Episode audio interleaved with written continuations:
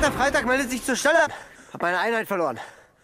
Und bitte gehorsamst mich an Hauptmann unterstellen zu dürfen. Na produção europeia das últimas décadas, o reencontro com os temas da Segunda Guerra Mundial tem marcado os mais diversos autores e cinematografias.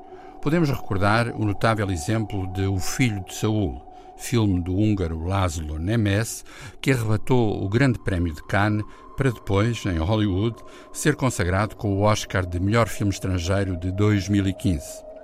Podemos agora ver ou rever em DVD mais um título exemplar dessa tendência.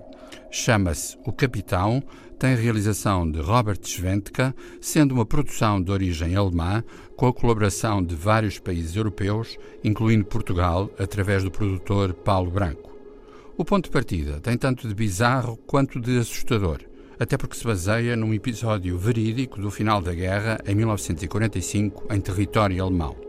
O capitão a que o título se refere é, na verdade, um simples soldado. Um dia, num carro abandonado no meio da neve, encontra um uniforme de capitão, bastante bem conservado, que decide vestir.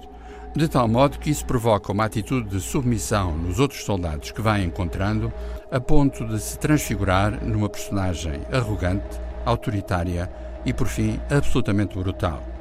Não é fácil definir um filme ao mesmo tempo tão austero e tão inteligente. O Capitão é um relato histórico, mas é também uma subtil parábola sobre os mecanismos do poder, os seus símbolos e os seus limites, ou falta de limites. Em resumo, um belo objeto de cinema a lembrar-nos a densidade e a complexidade das memórias históricas que habitam esta nossa Europa. Leibgarde Herold antreten! Hier sind wir durch.